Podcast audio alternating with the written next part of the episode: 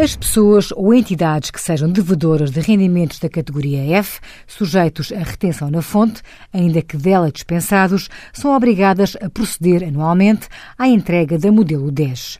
Por exemplo, uma entidade que pague ou coloque à disposição rendas a um condomínio deverá atender a essa obrigação declarativa no mês de janeiro do ano seguinte. A autoridade tributária, através da circular número 15/2008, veio esclarecer que compete ao administrador do condomínio entregar à entidade que paga as rendas uma relação com a identificação de todos os condóminos e das percentagens ou permilagens que cada um tem no imóvel. Naturalmente que esta informação deve respeitar ao ano em que há análise.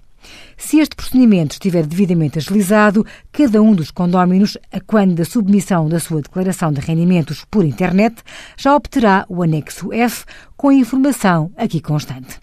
Envie as suas dúvidas para conselhofiscal.tsf.occ.pt.